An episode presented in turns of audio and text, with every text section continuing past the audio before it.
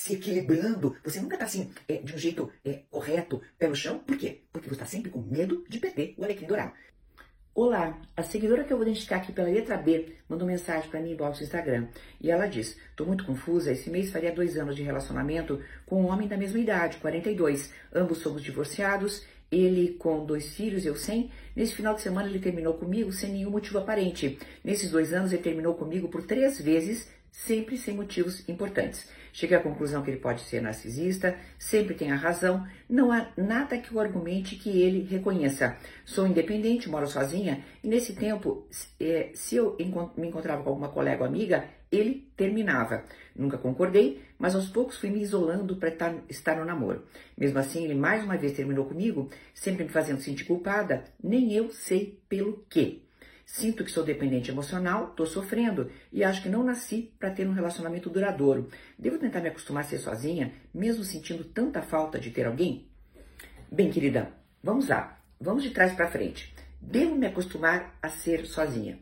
Eu não usaria o verbo acostumar. Eu deveria é, colocar um outro verbo. Devo aprender a ficar sozinha e ser feliz? Sim. Por quê? Porque nós somos a nossa melhor companhia. E partindo do princípio que nós sejamos a nossa melhor companhia, quando nós temos uma autoestima que está baseada nas nossas relações pessoais, relações de amizade, relações de trabalho, nas, nas nossas realizações, nos nossos comportamentos, nos nossos valores, em uma série de coisas, quando nós temos essa autoestima baseada em tudo isso, o que, que nós temos? Uma tranquilidade em sermos sozinhos ou sozinhas. É claro que a gente pode, sem problema nenhum, ter um par romântico. Mas quando você está bem sozinha, sabe o que acontece? Esse par romântico vai ter que ter, no mínimo, alguns pré-requisitos para que nós estejamos com essa pessoa. Por quê? Porque estar sozinho é muito bom.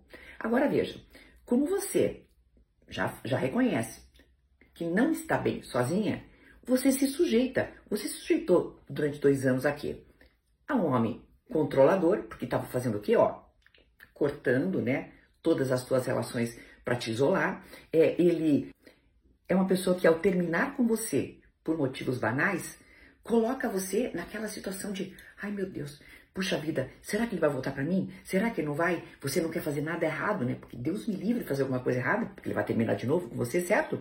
E aí você se coloca o quê? Nessa situação periclitante, eu diria, certo? De sempre assim estar se equilibrando. Você nunca está assim, é, de um jeito é, correto, pé no chão. Por quê? Porque você está sempre com medo de perder o alecrim dourado. Querida, sim, agora vamos lá. Isso é dependência emocional. E a solução é essa: a solução é implementar a sua vida pessoal de maneira que você esteja muito bem sozinha. Vamos lá, eu tenho um curso né, chamado Dependência Emocional Nunca Mais, justamente para esse tipo de caso. Mas meus vídeos não são propaganda do curso, tá? Então, assim, vou ensinar para você alguns itens que você já pode começar a implementar. Vamos lá. Talvez o teu histórico de vida tenha um apego bastante inseguro.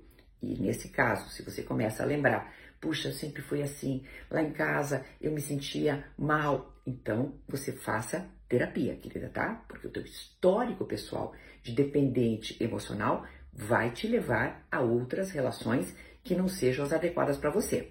Vamos também analisar uma outra coisa que é super importante. Toda a cultura que existe em torno de uma mulher precisar estar acompanhada. Porque uma mulher solteirona, o que, que ela é? É uma mulher fracassada. A gente sabe disso, né?